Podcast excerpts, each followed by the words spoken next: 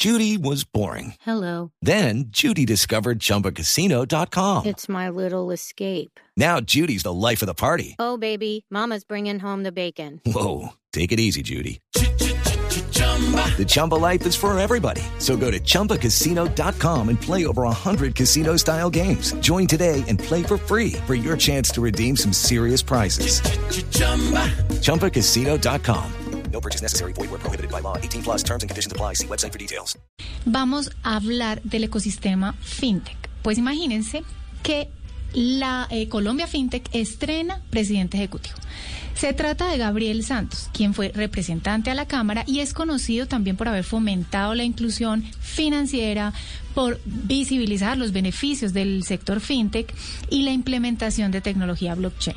Tenemos a Gabriel Santos, nuevo presidente de Colombia Fintech. Gabriel, bienvenido a los micrófonos de Blue 4.0. Hola Mónica, muy buenas noches para ti, para Diego, para, para Juan David en estos momentos de transiciones presidenciales. Quizás no sea la, la más llamativa, pero, pero, pero estoy muy emocionado de poder compartir con ustedes, de poder compartir con sus oyentes y por supuesto de, de asumir este nuevo reto en, en mi vida. Gabriel, no, pues bienvenidísimo. Yo quiero arrancar con que usted nos cuente cómo recibe Colombia FinTech. Pues eso es lo primero, cuando uno recibe una asociación de esta envergadura, con este nivel de solidez, pues uno tiene que ser muy agradecido con, con la persona que, que lo antecedió en su cargo. Eh, Eric Rincón presidió Colombia FinTech y no solo es un ser humano maravilloso, sino logró consolidar el ecosistema de una forma muy sólida, de llevarla a, a casi 300 asociados, a tener eh, eh, distintas verticales y mesas de trabajo que permiten trabajar en materia de política pública desde los distintos sectores del ecosistema fintech, incidir en, en, construcción de política pública, pero también eh, ser como ese engranaje para fortalecer el sector desde adentro. Entonces, recibir una asociación, digamos, en, en, en este nivel de solidez es algo que, que agradezco profundamente, que celebro, digamos, poder construir eh, sobre los logros de, de, tener un ecosistema conocedor, con buen engranaje dentro del sector público, con buen nivel de conversación con los stakeholders principales que hacen política pública en el país. Entonces, eh, la verdad es que recibir este nivel de solidez eh, pues me da para un enorme agradecimiento a quien me antecedió el puesto. Bueno, y dentro de recibir eso tiene eso tiene sus digamos que qué bueno recibir una entidad sólida pero también el reto es mucho mayor no cuáles son los principales retos que usted va a asumir para seguir desarrollando la entidad pues es que eso es lo bueno construir sobre lo que lo que él hizo pero por supuesto hay unas ventanas de oportunidad maravillosas eh, no solo por la coyuntura no solo por el momento que está viviendo Colombia en materia de profundización de bancarización eh, sobre todo en materia de productos de depósito, sino en las posibilidades que se abren para, para este sector dentro, dentro de este nuevo gobierno. Si uno revisa eh, las declaraciones públicas que se hicieron tanto en campaña como, como ahora en, la, en, el plan de gobierno, uno puede eh, leer la palabra eh, democratización del crédito y habla, se habla bastante de inclusión financiera y el sector clave para desarrollarlo es este. Entonces, sí. por supuesto que hay unos retos enormes, por ejemplo, cómo traducimos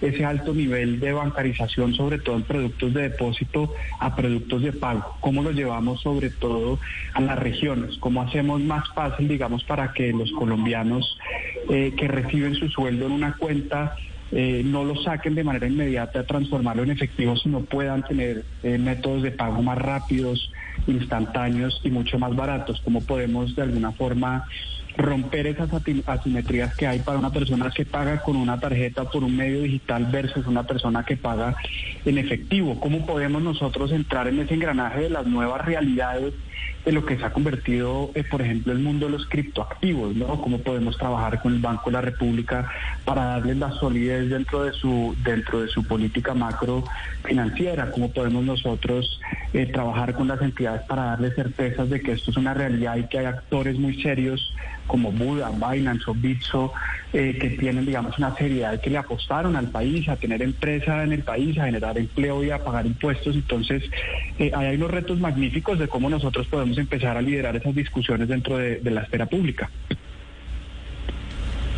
Gabriel, eh, ustedes dentro de Colombia FinTech hay bancos, y lo cual a mí me parece interesantísimo de, de, ustedes, porque no solamente son las startups de tecnología que están facilitando el acceso a servicios financieros, hay bancos. Eh, ¿Usted por qué cree que es tan importante que los bancos estén en Colombia FinTech, sabiendo en una coyuntura política que al parecer los bancos privados no parecieran ser de los más agradables para algunos miembros del nuevo gobierno? Pues es que yo creo que este es un, ecosistema que se integra de una forma, casi que por decirlo de una forma coloquial, de punta a punta.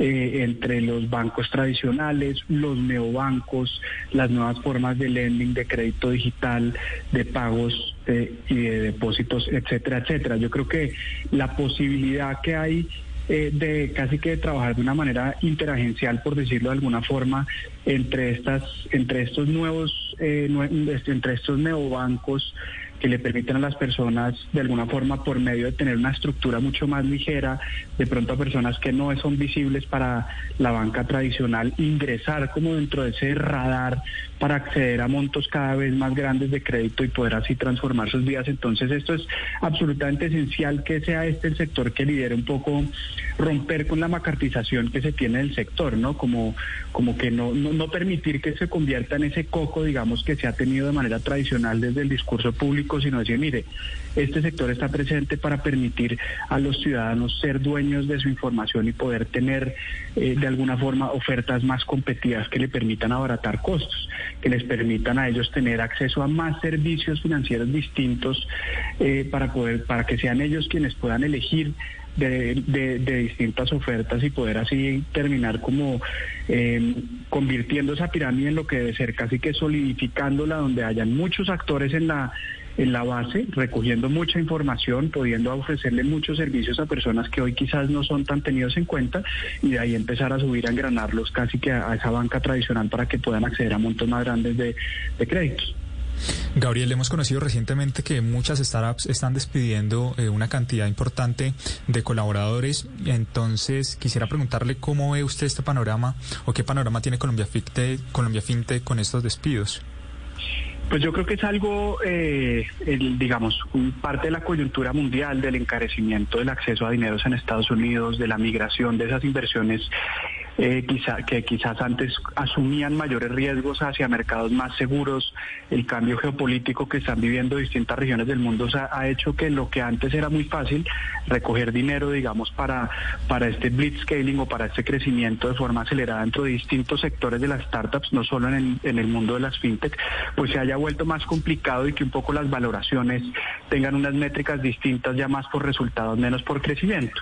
El sector de las fintech, por supuesto, no ha sido eh, eh, una excepción dentro de dentro de estas startups, sin embargo, es uno de los sectores más sólidos para para recoger para recoger dinero. Ya hay muchas fintechs o lo que hoy entendemos como fintechs que son rentables hace hace mucho tiempo por digamos, usualmente prefiero no usar nombres, pero como Punto Red que tienen una una capilarización en el mercado colombiano muy solvente, entonces hay muchas oportunidades para seguir invirtiendo no solo en startups que tienen digamos todavía un espacio enorme por crecer en Colombia, que es un mercado digamos con un apetito enorme por, por, por todo lo que está por hacer, por construir casi que en esa en, ese pilar que se construyó en la pandemia, sino que ya tenemos, eh, eh, digamos, algunas, eh, algunas empresas del sector muy maduras con una capacidad financiera muy robusta que va a permitir, digamos, que, que este sector, a pesar de que no sea la excepción, sobreagüe, de mejor manera estos, estos bagajes a nivel global. Pero Gabriel, hay una, hay una hay un momento a nivel global que es, digamos, una incertidumbre económica, por decirlo de alguna manera. Y eso no está pasando solo en Colombia, sino en general. ¿Cómo una, mm, un gremio de estos enfrenta un reto? Y se lo voy a conectar con una segunda pregunta y es, Usted mencionó ahorita democratización, inclusión, pero todo eso tiene que ir amarrado a la confianza de las empresas, los empresarios, los emprendedores en el uso de cierto tipo de alternativas. Pero eso sumado a esa incertidumbre que hay general frente a la economía, ¿cómo un gremio de estos tiene planes para enfrentar o mitigar ese, ese, ese tipo de comportamientos que son del, del mercado, ¿no? Por supuesto, yo creo que ese es, primero, gracias por, por, esa pregunta. Yo creo que eh, el mundo enfrenta esta incertidumbre de, maneras muy distintas y yo creo que eh, esta generación está viviendo algo que quizás era más concurrente para otras generaciones, pero, pero que, casi que viene como un choque inesperado. Entonces, por ejemplo, el tema de, de la inflación. Hay muchos jóvenes en este país, muchos jóvenes nativos, digamos, a estas iniciativas que no habían tenido que enfrentar procesos inflacionarios así de grandes donde los costos de los alimentos, etcétera, pues subieran de una forma tan Okay, round two. Name something that's not boring. A laundry? Ooh, a book club. Computer solitaire, huh? Ah, sorry, we were looking for Chumba Casino. Chumba. That's right. ChumbaCasino.com has over 100 casino style games. Join today and play for free for your chance to redeem some serious prizes. ChumbaCasino.com. No purchase necessary. Void where prohibited by law. 18 plus terms and conditions apply. See website for details. grande donde la devaluación de nuestra moneda fuese casi que un riesgo latente. Eh, los periodos de estabilidad prolongada, pues eh, a nivel global nos llevaron, digamos, ca- casi que a ese nivel de conformismo, por decirlo de alguna forma. Pero acá hay unas, acá hay unas salidas muy buenas para volver al tema inicial, el tema de, de los criptoactivos, de los más serios, de los más sólidos. Eh, prueba a ser eh, no solo un vehículo casi que para, para mover el dinero con un nivel de certeza muy grande, sino también casi que un activo refugio en algunas partes del mundo para sobreaguar esos altos niveles de inflación que se debe hacer sobre todo por medio de las empresas más serias, muchas de las cuales mencioné al principio, digamos, de la de la de la de la entrevista, pero sobre todo este sector, volviendo a la segunda parte de tu pregunta, eh, en esos en esos momentos, digamos, donde el bolsillo, la capacidad adquisitiva de los colombianos, sobre todo los más de los colombianos más vulnerables, de las mujeres en las regiones, de las de la Colombia rural dispersa, de las de, de- de esas regiones que quizás adolecen del nivel de conectividad o de suficiencia económica para para enfrentar estos choques económicos de mejor manera.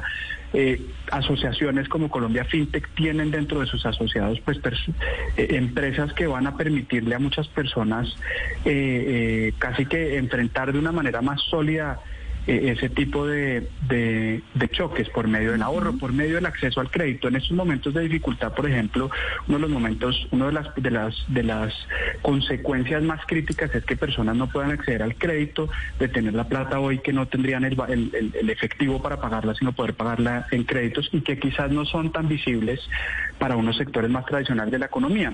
Por medio de- de- del crédito digital, muchas de esas personas van a poder eh, acceder a recursos para o aprovechar oportunidades en las regiones o sobreaguar momentos críticos. Entonces, eh, yo tengo un convencimiento íntimo y lo tenía antes de, llegar a este puesto que este es el sector, digamos, para enfrentar la incertidumbre económica, que hay una cantidad de herramientas y de empresas y de nuevas industrias que están naciendo día a día que nos van a permitir relacionarnos de una forma distinta con este tipo de, de choques a los cuales quizás no todos estemos tan acostumbrados. Lo que pasa es que yo creo que, y en línea con lo que estaba diciendo, además de todas estas nuevas alternativas o empresas que se están creando alrededor del ecosistema fintech, hay un trabajo que hacer y es en construir esa confianza en las personas para poder lograr una apropiación y que usen este tipo de alternativas, porque hay tantas cosas que no son tan sencillas de entender que yo creo que eso también genera cierto freno en el mercado para adoptar este tipo de, de soluciones.